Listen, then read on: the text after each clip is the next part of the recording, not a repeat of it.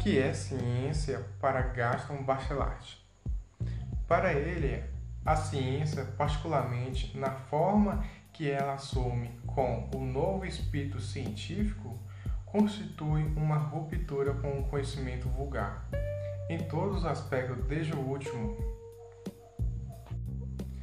Assim, as instituições e convicções vulgares, especialmente como se cristalizam em senso comum, são, segundo Bachelard, obstáculos epistemológicos constantes para o saber científico.